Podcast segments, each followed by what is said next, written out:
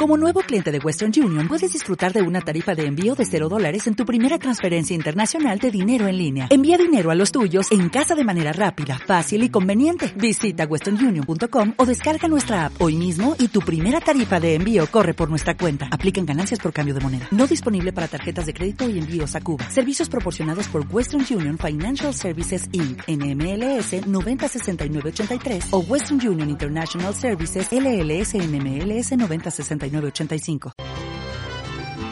Memoria y Vida, programa de la Asociación de Expresos Políticos de Río Negro.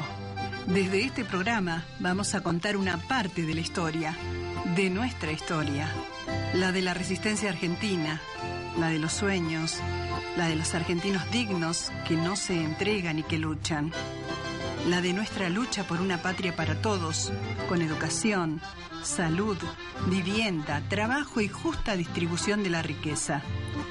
Nosotros no olvidamos porque no podemos ni queremos, porque la memoria es lo que nos ha mantenido erguidos como hombres y mujeres, que a pesar del dolor y del terror, elegimos ser parte de la historia de nuestro pueblo. Memoria y vida. Sábado de 9 a 10 por Radio Nacional Viedma la radio pública.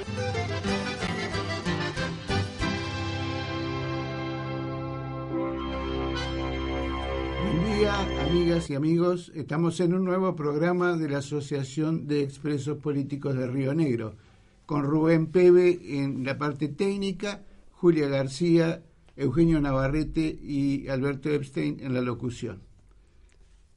Eh, hoy vamos a recordar eh, a Ogues Ángel Enrique, a Silvia Noemí Jiménez de Guido, a Raúl Alfredo Guido secuestrados el 19 de junio de 1976, a Gloria en Bahía Blanca, a Gloria Amado y Daniel Cafaro secuestrados también en Bahía Blanca el 20 de junio de 1976.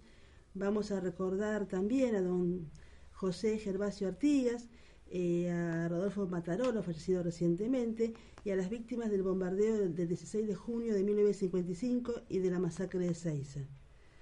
También vamos a tratar en, esta, este programa em, la resolución de la Cámara de Apelaciones de Nueva York en relación a los fondos buitres, un nuevo aniversario del asesinato de estos, los jóvenes en Bariloche, de Nicolás Carrasco, Sergio Cárdenas y Diego Bonifoy. Hoy se, cumplirían, se han cumplido el 16 de julio cuatro años del asesinato entre otros temas. Bueno, eh, también vamos a recordar a Rodolfo Matarolo, el compañero Matarolo, en, recordando en su fallecimiento. Sí. Eh, bueno, el Ángel Enrique Ogues era un compañero uruguayo, propietario de la librería Equipo, de 32 años de edad, y el 21 de junio de 1975 su cuerpo apareció acribillado de 110 impactos de bala a 15 kilómetros de Bahía Blanca, eh, acá la ciudad cercana de Bahía Blanca.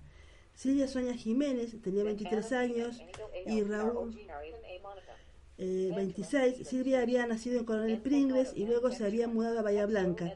Allí conoció a Raúl. Los dos eran estudiantes de agronomía, trabajaban y militaban en el Partido Revolucionario de los Trabajadores. Silvia se proletarizó en una fábrica de conserva de pescado. Eh, los dos eran estudiantes de agronomía y trabajaban y militaban en el Partido de los Trabajadores. Eh, eh, Raúl estaba a cargo de prensa, tenían un hijo em, que se llamaba Emiliano. La pareja fue secuestrada en Mar del Plata, estuvieron en el pozo de Banfield y el cuerpo de Silvia fue encontrado en una fosa individual en el cementerio de Avellaneda, identificado por el equipo antropológico forense. Gloria Amado eh, fue secuestrada en un operativo realizado por las fuerzas del ejército en Bahía Blanca y se la llevaron junto a su pareja y dejaron libre a una señora que alquilaba una pieza en la vivienda. Daniel Cafaro, secuestrado el 20 de junio, junto a Gloria Amaro, por fuerzas del ejército. Este, eh, vamos a recordar a Rodolfo eh, Matarolo, que falleció eh, eh, hoy, el miércoles 18 de junio, por la tarde. Eh, bueno, este, continuando, eh, residía en Buenos Aires y, bueno, era militante del Partido Revolucionario de los Trabajadores, ocupó diversos cargos en la estructura interna del partido. preferentemente en áreas legal y prensa. En 1972 sucedió al doctor Silvio Frondizi como director de la revista Nuevo Hombre. Miembro del equipo nacional de prensa del PRT, escribió asimismo El Mundo y la revista Patria Nueva y Posición en Córdoba. Junto a numerosos compañeros y compañeras, a fines de 1976, se exilió en Europa. Durante su exilio político en Francia, fue miembro fundador de la Comisión Argentina de Derechos Humanos desde 1976 a 1983 y jefe de la División del África Subsahariana de la Oficina Francesa de Protección de Refugiados y Apátridas desde 1982 a 1984. Fue asesor de derechos humanos de la Misión de Observación Naciones Unidas en El Salvador desde julio de 1991 hasta septiembre de 1992. Fue consultor jurídico internacional de la Oficina del Fiscal Especial del Gobierno de Transición de Etiopía desde noviembre de 1993 hasta junio de 1995. Encabezó dos misiones de asesoramiento en materia de derechos humanos para el Ministerio de Justicia en Bolivia por parte de la Oficina del Alto Comisionado de Naciones Unidas para Derechos Humanos en 1995 y 1996. El 1 de marzo de 1996 y el 15 de marzo del 2000 fue director ejecutivo adjunto de la Misión Civil Internacional de OEA Naciones Unidas en Haití. Más tarde fue jefe de la sección de Derechos Humanos de la Misión Naciones Unidas en Sierra Leona entre febrero de 2001 y junio de 2003. Desde el 2 de julio de 2003 se desempeñó como jefe de gabinete de la Secretaría de Derechos Humanos de la Nación en Argentina y el 30 de junio de 2005 asumió como subsecretario de Promoción y Protección de Derechos Humanos de la Secretaría bajo la administración de Eduardo Dualde. También fue secretario de Derechos Humanos hasta su fallecimiento el 3 de abril de 2012. Hasta la victoria siempre, Rodolfo. Sí, este fue un correo que nos mandaron los compañeros de Santiago del Estero, de la Asociación de Expresos Políticos Santiago del Estero. Eh, Realmente habría que decir mucho de Rodolfo Matador, porque además de la calificación de muchísimos compañeros que lo conocieron, eh, que nos transmitían de que tenía un humanismo realmente muy grande, ¿no? Y un espíritu crítico y abierto, este, realmente bastante poco común, sinceramente, en esa época. Yo recuerdo el Congreso de Rosario del FAS, el gran Congreso de Rosario del FAS, donde él en el primer artículo, en el primer periódico Nuevo Hombre que sale después del Congreso, él critica algunas posiciones que se manejaron allí en el Congreso, ¿no? Por ser este, realmente sectarias. Y por otro lado, las calificó algunas de lumpenes, ¿no? Este, cosa que sinceramente era fácil aprenderse también, ¿no? Pero me refiero a que ese tipo de actitudes lo hacían también muy valioso. ¿no? Así que es una pérdida muy, muy lamentable. Y este currículo, digamos, diferente que se leía recién, refleja lo que fue su vida de militancia, ¿no? Mm. Son uno de los tantos compañeros que, que, cuando se fueron fuera del país realmente trabajaron, ¿no? Eh, por los derechos humanos, trabajaron en defensa y por la libertad de los presos políticos. Creo que esto es totalmente eh, reivindicable. Aparte, volvió al país eh, cuando mm, tuvo que volver, ¿no? con la democracia, al inicio de la democracia, y también ahí le puso el cuerpo a toda la lucha acá eh, en nuestro país. Vaya nuestro mejor recuerdo para este compañero. Eh, en otro orden de cosas vamos a recordar, como decíamos al principio, los asesinatos de, que sucedieron hace cuatro años en Bariloche y que todavía siguen e impunes. ¿no? Eh, esto sucedió cuando mataron a, a, un menor de 15 años, a Bonifay, eh, y como producto de esa, como reacción, digamos, de ese asesinato, eh, así como comúnmente se llama eh, gatillo fácil, ¿no? que fue directamente ejecutado, se produjo toda una situación de rechazo y movilización en Bariloche que luego también se cobró otras víctimas, ¿no? Sí, fueron asesinados Nicolás Carrasco y Sergio Cárdenas. Bueno, al respecto, el secretario de Derechos Humanos de Río Negro, Néstor Buzo, manifestó que resulta evidente que estas muertes fueron causadas por el accionar policial y es inexplicable que no se haya avanzado en la investigación y juzgamiento de los responsables de esos crímenes. No queremos ni podemos aceptar la, impunidad. Bueno, también hay una noticia de la marcha, de movilización que hubo, eh, digamos, por esta causa en Bariloche. Este 17 de junio volvieron a marchar en Bariloche los familiares de Nicolás Carrasco y Sergio Cárdenas junto a organizaciones sociales para reclamar que los crímenes de hace cuatro años no queden impunes. En una jornada como la de este martes, ambos jóvenes, junto a Diego Bonefoy, fueron muertos por balas policiales. Una columna de manifestantes encabezada por los familiares de víctimas de distintos crímenes, entre los que se encuentra vinculada la Fuerza de Seguridad, partió por la tarde desde calle O'Neill y Brown con cánticos alusivos a la autoría policial de estos hechos y el registro de siluetas que se pintaban en cada esquina. La movilización de un centenar de personas tuvo el respaldo de los manteros de calle Mitre, que aguardaron el paso de la columna para también expresar su repudio a los incidentes del fin de semana, cuando inspectores municipales desalojaron los puestos de la vereda. Luego en el centro cívico concluyó la marcha, con la lectura del documento La multisectorial contra la represión policial y los familiares, a través de la cual insistieron en el pedido de cárcel y castigo a los culpables, y reiteraron el planteo para que no queden impunes los asesinatos de los dos jóvenes. La causa judicial aún sigue en etapa de instrucción y sin ningún procesado. En el momento de la lectura del documento, algunos manifestantes observaron que la intendenta María Eugenia Martínez junto a funcionarios se retiraban del edificio municipal y fue increpada. Vamos a escuchar un audio ¿no? de aquella época, Bien. del día siguiente de los asesinatos, y vamos a ver qué decían. Eh, va a hablar en la, eh, Bardú, se llama la, la, la referente de eh, la Correpi, ¿no? de la Comisión. La corriente contra la represión institucional. Nosotros entendemos desde Correpi que los episodios recientes que hemos vivido, por un lado, el recrudecimiento de la política represiva de gatillo fácil, tortura, detenciones arbitrarias, es decir, la de carácter preventivo, como se ve con cuatro fusilamientos en Moreno y Gregorio de la Ferrer en esta última semana, con el fusilamiento de Diego, el pibe de 15 años en Bariloche, y posteriormente, en una especie de conjunción de la otra vertiente, la de la represión selectiva, el nuevo fusilamiento, esta vez claramente direccionado hacia quienes se movilizaron en Bariloche para repudiar ese hecho de gatillo fácil que había ocurrido unas horas antes, sumado a todo el recrudecimiento que vemos en las causas contra militantes, en las causas contra estudiantes, por los cortes de calle, por hechos claramente vinculados con eh, reclamos de carácter político y social, con los palos, con las balas de goma o las balas de plomo como en Bariloche, o a través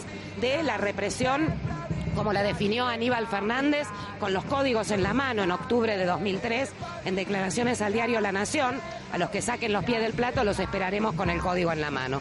Bueno, nosotros somos los que sacamos los pies del plato, los que estamos hoy en esta movilización.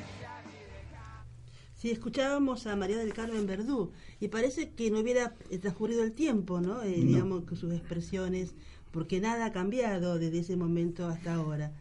En un principio, cuando este gobierno asumió, eh, de alguna manera era un crimen que se le achacaba a, a la gestión anterior, ¿no? Claro. Y pero ya ha pasado bastante tiempo y esto sigue igual. No puede ser que haya cuatro años de instrucción, ¿no? Yo pensaba el otro día, ¿no? Cuando escuchábamos, esto- estuvimos- participamos de una reunión que se realizó ahí en el, en el, en el Salón Gris de la Casa de Gobierno hace como un mes respecto a la violencia institucional y bueno, y ahí nos comentaban, ¿no? Y informaban que se, ha- se formaría ahora una comisión legislativa para co-investigar, sería, porque no sería investigar, co-investigar el asesinato de Atahualpa. Quizás vaya esta, esta causa también por el eh, mismo camino, ¿no? Bueno, sí, la multisectorial de Bariloche ya viene, eh, digamos, denunciando el desempeño del juez Calcaño, Claro. o sea, señalándolo como encubridor de la policía, de entorpecer la causa, desestimar la declaración de los testigos y varias cuestiones procesales más que eh, realmente están demorando Y sí, toda la investigación y hasta hoy sigue impune totalmente. estos dos crímenes. Así es. Bueno, los invito a escuchar una, una canción eh, interpretada por Ignacio Copani, se llama Gatillo Fácil.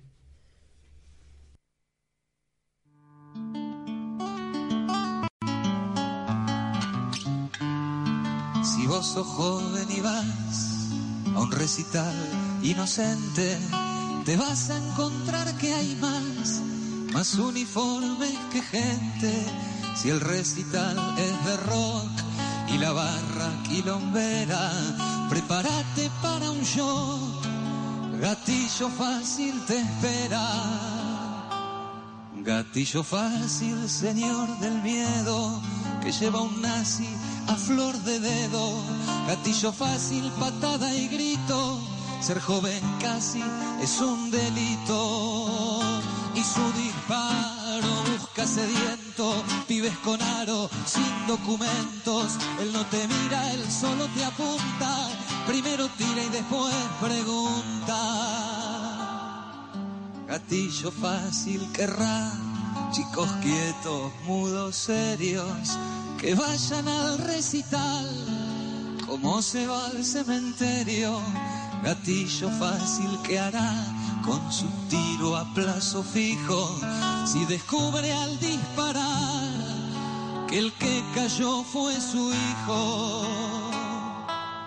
Gatillo fácil, señor del miedo, que lleva un nazi a flor de dedo. Gatillo fácil, patada y grito, ser joven casi es un delito. Y su disparo busca sediento, vives con aro, sin documentos. Él no te mira, él solo te apunta.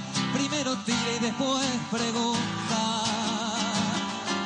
Señor del gatillo fácil, cuánta muerte toda junta. Bueno, escuchábamos a Ignacio Copani en un tema musical de su autoría, Gatillo Fácil. Y no queremos dejar de, mencionar y sobre todo repudiar ¿no? Eh, lo sucedido, bueno, lo que sabemos que sucede en muchas cárceles argentinas y lo que se conoció, diríamos ahora, eh, respecto a la cárcel de, la provincia de San Luis. Realmente eh, ver esas imágenes con esos perros policías, eh, toda la gente desnuda, en chicos, sí, chicos y, gente anciana también, muy anciana, muy mayor, desnudos en un patio, en esas posiciones que los que los ponen, realmente me hacía recordar tal cual a un campo de concentración. ¿no? Y esto y estaba inclusive el director, digamos, no puede decir que no se puede decir que es cuestión de algunos algunos este, efectivos que abusan, sino esto es un problema institucional que implica una situación muy grave, ¿no? Este, realmente queremos repudiar esta, situación y esperemos que se avance, ¿no? Porque hasta ahora uno sabe que han ido a algunas cárceles que se han detectado situaciones así de, de, de, violación, eh, de violaciones terribles y que bueno, se están investigando, se presentan habeas corpus, pero aquí hay que cambiar la política carcelaria y esto me parece que es que es urgente. Sí, es notable la falta de control político de la fuerza de seguridad. Sí, sí, Hacen lo que quieren. Sí. sí, sí, con toda la hazaña que los caracteriza y en la cual se han formado. Sí. Sí. Bueno, vamos a hablar ahora sobre el bombardeo del 16 de junio de 1955 y nos parecía este, interesante compartir eh, un fragmento de la obra de Leonardo Fabio, del documental Sinfonía de un Sentimiento, ¿no? que describe crudamente lo que significó ese bombardeo. 16 de junio de 1955. Eran las 12 y 30. La inocencia de la gente buena poblaba las calles del centro. En la Plaza de Mayo, el hormigueo diario de las horas bancarias no impedía a los niños jugar con las palomas. Eran las doce y treinta. El cielo encapotado cubría Buenos Aires. De improviso, como un vómito, el rugido de treinta pájaros de acero hirió las entrañas de las nubes. Hay que matar a Perón. Esa era la consigna. Y comenzó el infierno. La mirada perpleja, las corridas y las bombas quebrando la inocencia. Hay que matar a Perón. Eran las doce y treinta. Los aviones bombardeaban palomas, niños, ancianos. que corría hacia la nada volaba en mil pedazos.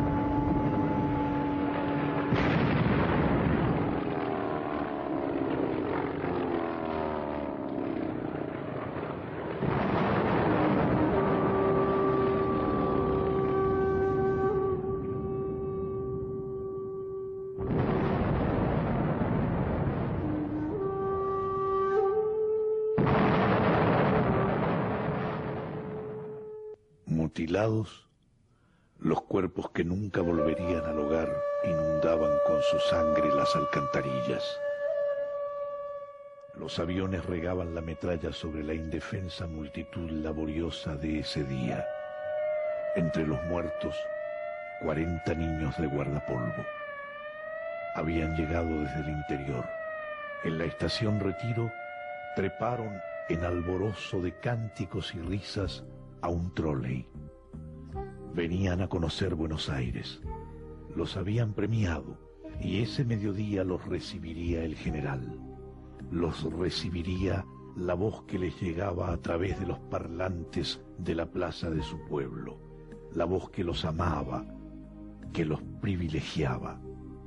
Ellos lo sabían. Lo vivían en la alegría de sus hogares laboriosos, humildes, buenos, en sus mesas bien tendidas, en el orgullo trabajador de sus padres buenos. Cuarenta niños de guardapolvo, tal vez asombrados al oír el rugido de los aviones, miraron al cielo con orgullo a esos pájaros de acero que venían atropellando nubes. Tal vez pensaron, vuelan para nosotros, esos pájaros son nuestros, es parte de la fiesta porque vamos a ver al general. Nunca llegarían. Pasaron del bullicio a la noche. Estallaron al impacto certero de una bomba que quería matar al general. 380 muertos, sin contar las palomas y la alegría de un pueblo que nunca más sería el mismo. Y la llovizna, mezclada con la sangre, anegaba las alcantarillas. Sí, es para recordar, ¿no? En realidad yo, yo, yo entiendo de que, digamos, el objetivo de ese bombardeo, más que matarlo a Perón, es decirle, mira hasta dónde queremos llegar, mira hasta dónde estamos dispuestos a llegar, ¿no? Para salvar todo esto. sí, sí, sí, es decir, sí, cómo venimos nosotros, ¿no? Este, y creo que Perón entendió el mensaje, ¿no? Pero ya para septiembre de 55 la cosa, digamos, fue distinta, ¿no? Este, sí, es, y aparte es un crimen impune. Exactamente. Nunca, nunca eh, se investigó, nunca se juzgó, nunca se condenó. Te comento eh, respecto a eso, esta semana salió un fallo de la cámara, de una cámara de Capital Federal, en donde, de, donde declaran eh, como crímenes de esa humanidad a los asesinatos cometidos con el bombardeo. ¿Sí? Está bien. Esto es un avance, digamos. Sí, sí, sí, sí, sí, Pero pasaron cuántos años ya. muchos. Muchos, sí. Muchos y hubo muchas oportunidades de, de, iniciar la causa, ¿no? Claro. Porque El, mismo peronismo llega al, gobierno en 1973. Claro. Y no se hizo nada, ¿no? No, no se investigó. nada. Bueno, después hablaríamos también sobre lo del 6. El 6 también está sin investigar. Sí, también. Sí, también está sin investigar, ¿no? Y pesa lo terrible que fue. Claro. Y, cómo hay un antes y un después de 6, inclusive. evidentemente. también, también ¿no? solo es este, digamos, el, hecho en sí de la, de la, de la masacre, de la, de la, represión a las columnas de la juventud peronista, sino que también es el mensaje de lo que vendrá, ¿no?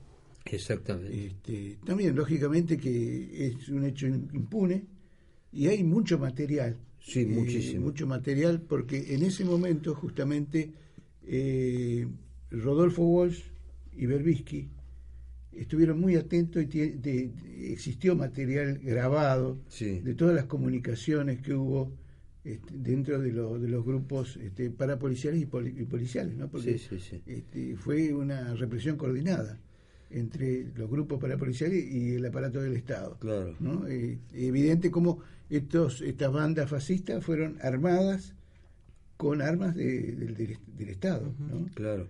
Y recuérdese que, por ejemplo, lo que decimos de la comunicación, el Automóvil Club fue el que prestó todo el aparato para la coordinación comunicaciones, y, comunicaciones. Sí, y también, bueno, todo lo que era eh, bienestar social. Bienestar social. Bienestar social, en ese momento, yo recuerdo, estaba René Salato, a cargo de todo lo que era coordinación de emergencia sanitaria, que tenía toda una red de comunicaciones por todo el país.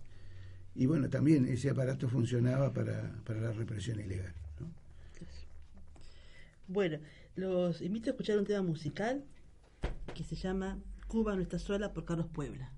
Sí, previo a hablar sobre el tema de los fondos buitres, ¿no? La idea es que, bueno, Argentina esperemos que no, está sola y esperemos que no esté sola.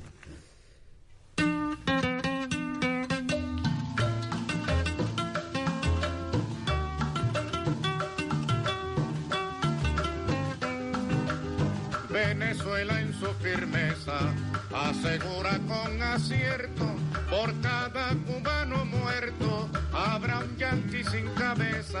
Cuba no está sola, todo el mundo está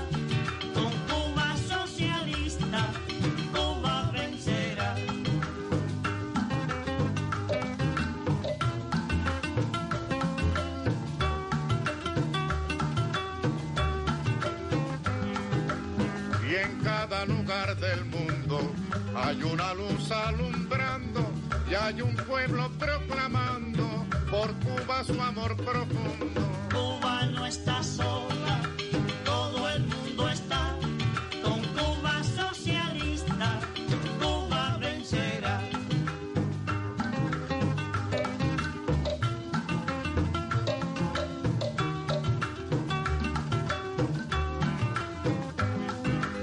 Hay una luz encendida sobre el hecho miserable y el delito del culpable lo pagará con la vida. Cuba no está sola,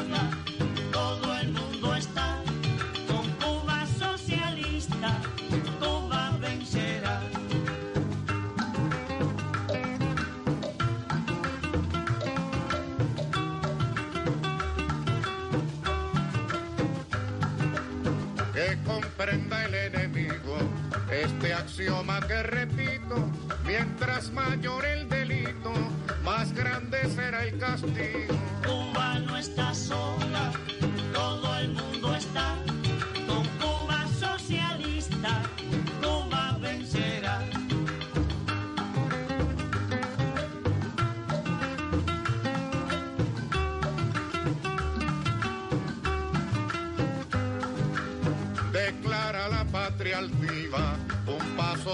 Aquí mismo encuentra el imperialismo su tumba definitiva. Cuba no está sola, todo el mundo está con Cuba socialista. Cuba vencerá. Cuba no está sola, todo el mundo con Cuba socialista. Cuba vencerá. Escuchábamos a Carlos Puebla con el, su tema musical Cuba no está sola. Bueno, un poco vamos al tema de la semana, ¿no? El tema de- del fallo de la Suprema Corte. Bueno, la Corte Suprema de Estados Unidos favoreció a uno de los llamados fondos buitres. Son aquellos bonistas que no entraron en los canjes y reestructuraciones de la- una deuda de los años 2005 y 2010. El próximo vencimiento de deuda es de 900 millones de dólares y debe abonarse el 30 de junio. De este monto, 225 millones corresponden a la Plaza de Nueva York. El fallo de la Suprema Corte de Estados Unidos demostró el fracaso de la política de desendeudamiento de los pagadores seriales. Fue este gobierno el que emitió título bajo jurisdicción extranjera, renunciando a su soberanía. Griesa, como buen empleado de los buitres, exigió el pago del 100% de la deuda a sus representados. Esta deuda no es más que una expresión externa del caranchismo de todos los acreedores a los que se les pagó una deuda ilegal e ilegítima. Una política de verdadera defensa de los intereses nacionales debe partir de una medida mínima y elemental de desconocer esta deuda. El gobierno con el pago al Club de París terminó de legitimar una deuda que la misma justicia argentina declaró a través de un fallo del juez Ballestero en el año 2000 ilegal, ilegítima y fraudulenta. Estas decisiones políticas indican que el modelo no cierra sin inversión y financiamiento externo y dejan bien en claro nuestra condición de país dependiente. El gobierno ha pagado 174 mil millones de dólares, a pesar de lo cual debemos 220 mil millones más, que ha pagado al contado al FMI y al Club de París, y para quedar bien con el sistema financiero internacional le pagó a Repsol. el problema de la deuda no solo volvió, sino que nunca se fue. En el capitalismo así son las cosas.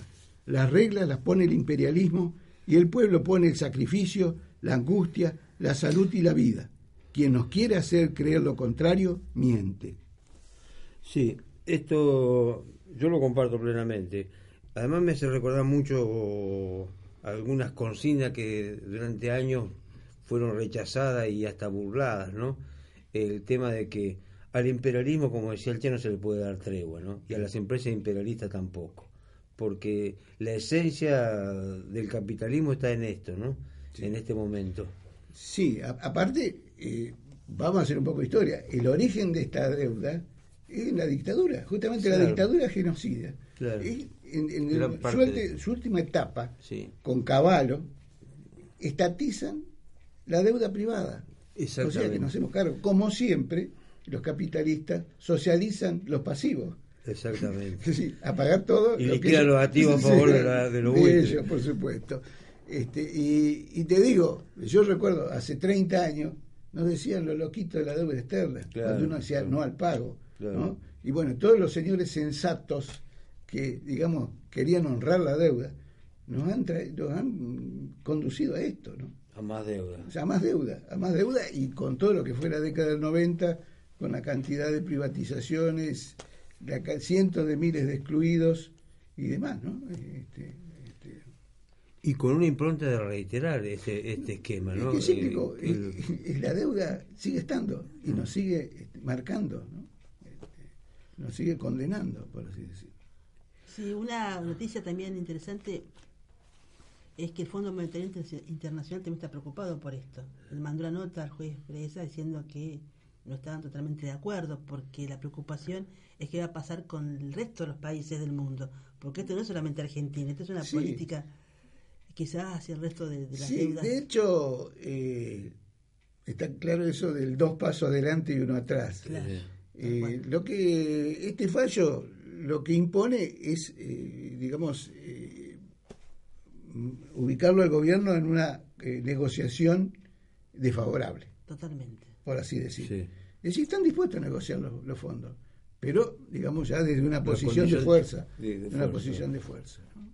Ahora, a mí me, me llama la atención y me preocupa de que nos que creamos que la oposición se suma a esto gratuitamente, al tema del apoyo a, a la gestión.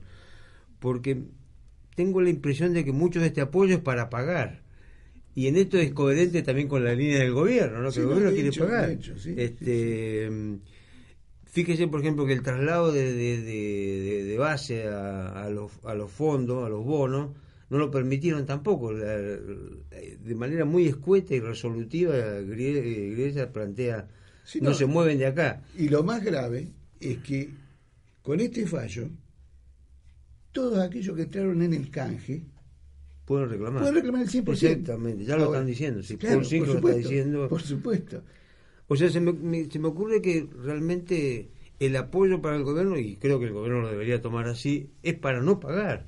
Bien, sí. Pero esto está muy, muy lejos, me parece, en este momento. Ahora, es interesante también, eh, si no hay que pensar si esta medida de, de, de la Corte no ayudaría o, o, o plantearía la posibilidad de unir fuerzas realmente a nivel internacional. Pepe Mujica plantea de que inmediatamente habría que salir en conjunto a, reclamar el- la anulación o el rechazo a este tipo de resoluciones de la Corte Suprema, ¿no? Que además eh, convengamos que este juez no es otra cosa que la cara de, de- de un esquema y de un modelo y de una historia que tiene el sí, imperialismo y No, los no, capitales financieros, ¿no? Absolutamente coherente. Claro. seguro. O sea, yo no le, a él no le pediría otra cosa, ni, ni- ni entendería que fuera posible hacer otra cosa. Pero me parece que esto puede señalar también una, una bisagra, ¿no? De si realmente se quiere se quiere eh, cambiar alguna cuestión. Yo comparaba cuántos planes, por ejemplo, de esto de, mm, de los subsidios para los jóvenes están dentro de esta deuda. Son cientos de planes, ¿no? Eh, eh, el otro día decía un senador, ¿cuántas escuelas podríamos construir con todo este fondo, ¿no? Es una cantidad impresionante y esto señala claramente lo, lo que afecta al país, ¿no? Y lo que va a afectar de aquí en más. Porque, convengamos, son el Club de París, esto es una fortuna Lo que se ha pagado. sí. lo que se ha pagado, ¿no? O lo que se va a pagar, que También, se sí. va- o se va a seguir pagando. Sí, sí, se van a seguir emitiendo bonos y se, se va a seguir bola. refinanciando de acá a la eternidad. Y otra pregunta que, que me surgía, la Corte Suprema Argentina no se pronuncia sobre esto, ¿no le correspondería también, eh, porque en el derecho internacional esta- estas- estos canales, estas puertas están abiertas permanentemente? Lo que pasa es que con esta emisión de títulos se renunció a la soberanía. Sí. Es el tema. Claro, porque se, se recurrió a un juez Claro, de- sí, sí, sí. extranjero, en este Claro, caso. sí, sí. Eh, realmente el- lo, lo que más preocupa, ¿no? Y, lo- y respecto a lo que ustedes decían, es el tema de que se pague una deuda ilegítima, ¿no? Sí, sí, Digamos, esto es lo que le daría claro. autoridad eh, a... Yo creo que está bien que se honre la deuda, que todo esto, pero a ver, la deuda legítima, ¿no? Esta deuda que es producto, digamos, y que, que todo el mundo sabe cómo se generó la deuda y quiénes son los responsables. Claro. Y hoy por hoy yo lo escuchaba a Caballo eh, hablando como yo no fui, ¿no? Claro, Eh, no claro. tengo nada que ver y reivindicando todo lo que hizo Mm. cuando debería estar en la cárcel y pagando todo el despilfarro que él mismo sí, no sí, sí. este provocó En el caso de la, de la dictadura, más, de, más del 50 o el 60% es- lo contrayeron ellos como deuda, ¿no? Claro, sí, sí. Los negociados por armas. por- dictadura sí. Menes Sí, este, bueno, sí, sí, sí, sí, todos sí, el mismo contribuyeron. siguió. Claro, siguió. sí, estamos, como habíamos mencionado alguna vez, eh, Martínez Dios, digamos, financia con crédito internacional la ampliación de la planta Sindar, siendo el ministro de Economía, Claro. y después toda esa deuda la terminamos pagando todo. Claro, sí. ¿no? Y después toda la bicicleta financiera que hubo cuando se traje- trajeron enorme cantidad de dólares para bicicletear eh, con la plata dulce, también la dictadura, y fue todo un vaciamiento impresionante, y también toda esa deuda se estatizó. Sí. ¿no? O sea, Exactamente. O sea, el Estado aquí el Claro. compromiso de pagar. sí. Vamos a escuchar un tema musical, ¿no? Así en el marco de recordar a don José Gervasio Artigas, que se llama El cielito de los Tupamaros, por Osiris Rodríguez Castillo. Cuando en el reino de España nunca se ponía el sol, la noche del coloniaje no alboreaba en América. Entonces, 1811, inventó un amanecer de media luna para el cielo de los Tupamaros.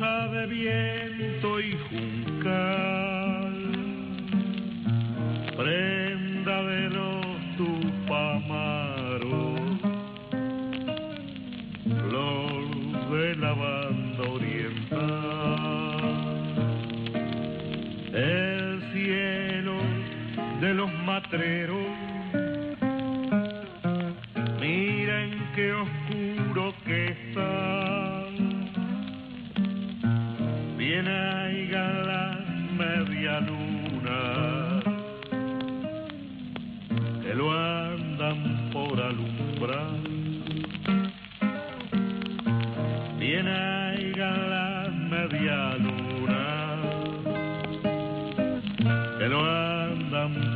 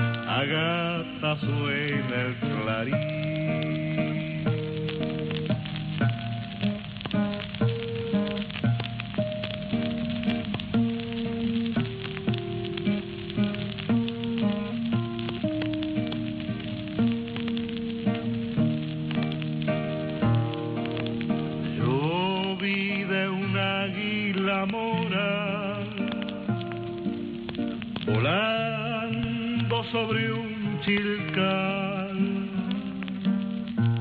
Tiene el alma cimarrona, cambiando la libertad.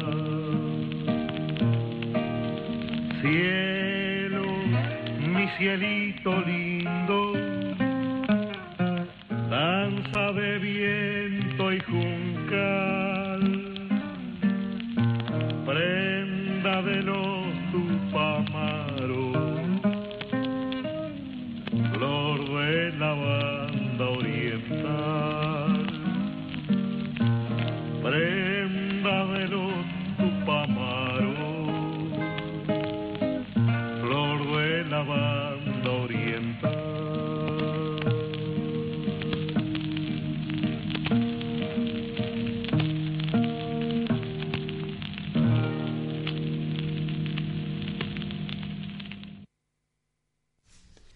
Escuchamos Cielito de los Tupamaros, Iris Rodríguez Castillos.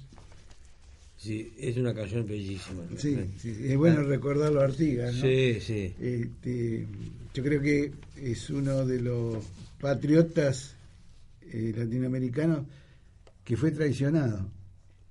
Realmente lo dejan solo en el gobierno de Buenos Aires en su momento, eh, digamos Sí. por sus planteos Federalista, federalistas. constitucionalista. Sí, eh, lo, lo dejan aislado completamente. Es más, lo combaten. Lógico, sí, Se- sí, lo persiguen. Lo declaran en algún momento traidor a la patria, ¿no? Mm, este, El director supremo Gervasio Antonio Posadas, el 11 de febrero de 1814, firma un decreto por- por lo cual dice en su artículo 1 se declara a don José Artigas infame, privado de sus empleos, fuera de la ley y enemigo de la patria. Como traidor a la patria, dice en su artículo 2, será perseguido y muerto en caso de resistencia. Al final ofrece una recompensa de seis mil pesos para quien lo traiga vivo o muerto. Ahora, es, es- es muy importante en aquella época eh, la influencia que tenía Artigas, Así eh, sobre todo en el litoral argentino. Sí, sí. Eh, como anecdótico, la bandera de la provincia de Entre Ríos Sí. es la bandera de Artigas. Claro, claro, ¿sí? sí. Y que es la bandera también del Movimiento de Liberación Nacional Tupamar. Claro, ¿no? así Que es. la originaria bandera de Artigas. Claro. Después, la- sí, sí, eran dos bandas. Una, No, no, la bandera argentina Claro, con, con con una la- franja eh, roja, sí, una, franja- Punzó, una como se- diagonal punzó. Exactamente. Este, sí, eh, Sí, Artigas había nacido el 19 de junio de 1764 y murió en Paraguay en el exilio, este, en Ibiray, en la quinta de Ibiray, el 23 de septiembre de 1850, a los 86 años de edad. Este, esto que conversábamos recién de, de nuestros patriotas, Artigas fue muy ninguneado por la historia, ¿no? Este, por la misma historia oficial uruguaya. Exactamente, exactamente. Este, y eh, yo veía en ahí buscando materiales lo, lo tragicómico que es no de nuestros nuestros patriotas, este, ninguneados acá en, su país y, recordados en otros lugares, ¿no? En Chile se lo recuerda y con buena actitud hay un monumento inclusive. En Estados Unidos, en Nueva York, hay un monumento Artigas importantísimo. Este, y bueno, hoy por, por supuesto la estatuaria eh, liberal lo, lo pone por todos lados. Pero bueno, recordar esto que decía Beto, ¿no? La posición política de Artigas en, en toda su historia. En- siendo Alvear eh, director supremo, Alvear le ofrece a Artigas la independencia de la provincia oriental del, de, o lo que llamamos Uruguay hoy, con respecto a, la- a lo que era el gobierno de acá, ¿no? Este, de los unitarios. Artigas lo rechaza y paralelamente esto se, se suma a la pelea de los federales de Corrientes y Santa Fe contra el directorio supremo, ¿no? que eran liberales unitarios. Este, digo porque muchas veces Ar- Artigas se lo quiso como el artífice del, de este estado tapón que te- terminó siendo Uruguay. Y no es así, todo lo contrario. ¿no? Él rechazó muy, muy firmemente todo este tipo de cosas. Y después, eh, una cosa que nos parecía muy interesante recordar, eh, cuando Artigas eh, lanza la- la- la- una proclama eh, y, reclama la- para, la Asamblea lo que había sido el año 13, reclama algunas cuestiones muy, muy importantes y muy señeras de lo que fue el proyecto de, lucha revolucionaria en el, en el Río de la Plata. ¿no? Él plantea y lo, señala muy claramente independencia de la provincia del poder español de las provincias del poder español. Este en ese momento estaba muy en discusión cuál cuál iba a ser el alcance de la revolución de mayo no este igualdad de las provincias a través de un pacto recíproco libertad civil y religiosa organización de los poderes como un gobierno republicano federalismo pleno, con un gobierno supremo que entendiera solamente los negocios generales del Estado, confederación clara referida a la protección que se debían las provincias entre sí, soberanía de la provincia oriental sobre los siete pueblos de las misiones orientales, ubicación del gobierno federal fuera de Buenos Aires. Esto era intolerable para, para todos, ¿no? Este, y con este derrotero él fue señalando posiciones políticas muy claras y poniéndose al lado de lo eh, de los pueblos eh, de, los, de las provincias que tenían posiciones federales realmente en lucha contra el unitarismo que seguía campeando a pleno en Buenos Aires. Este, me parece que estos son elementos muy muy importantes para tener en cuenta permanentemente. Después podríamos señalar también su conocimiento de la campiña, su conocimiento de, de, de las poblaciones charrúas, ¿no? Y esto que relata la canción, cuando los, los famosos tupamaros se suman a las fuerzas de Artigas, ¿no?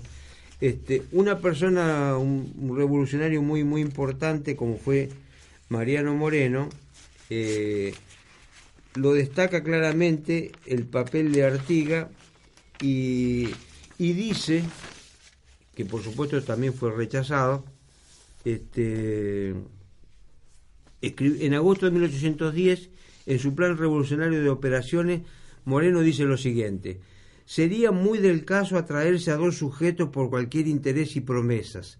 Así por sus conocimientos que nos consta son muy extensos en la campaña como por sus talentos opiniones conceptos y respeto como lo son los del capitán de dragones don José Rondó y los del capitán de Blandengue don José Artigas quienes, puesta la campaña en este tono y concediéndoles facultades amplias, concesiones, gracias y prerrogativas, harán en poco tiempo progreso tan rápido que antes de seis meses podrán tratarse de formalizar el sitio de la plaza.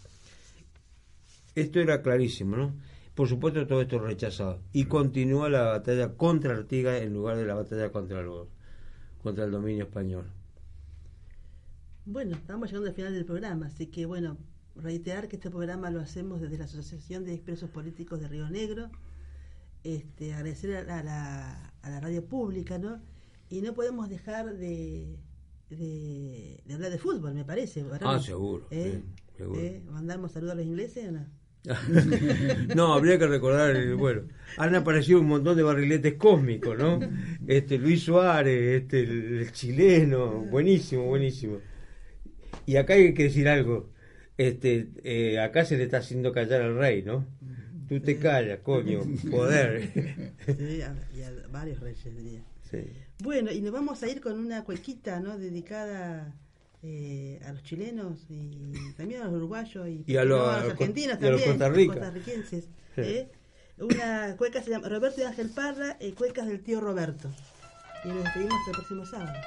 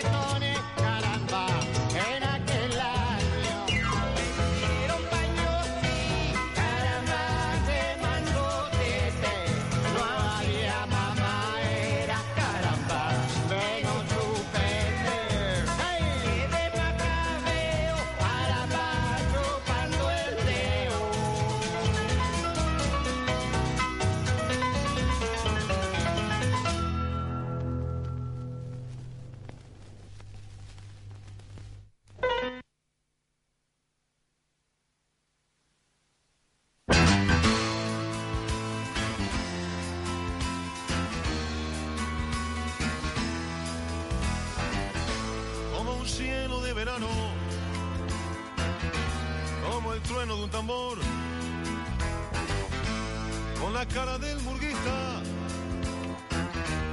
cuando baja del camión, asomando por el túnel, dominando la emoción, a la cancha la celeste, al boliche de la esquina, cerca del televisor. Vamos, vamos arriba a la celeste. El cerro Bella Unión. Vamos, como dice el negro jefe, los de afuera son de palo. Que comience la función. Vamos, vamos arriba a la celeste. Vamos, la de ayer y la de hoy. De los pibes, los botines del 50, rock and roll y bandoneón. Cuando juega Uruguay con los 3 millones, corren las agujas, corre el corazón. Corre el mundo y gira el balón, corre el finco de ilusión, como un augurio de aquella canción. Vamos,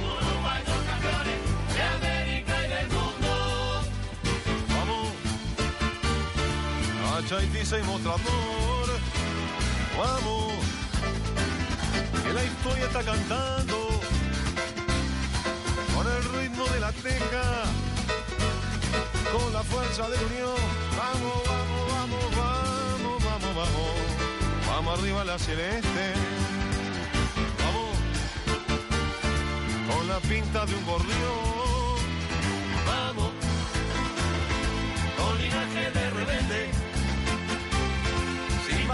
Que es bueno, con destino de campeón.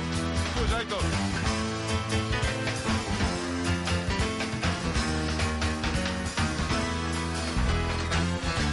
Asomando por el... La radio pública.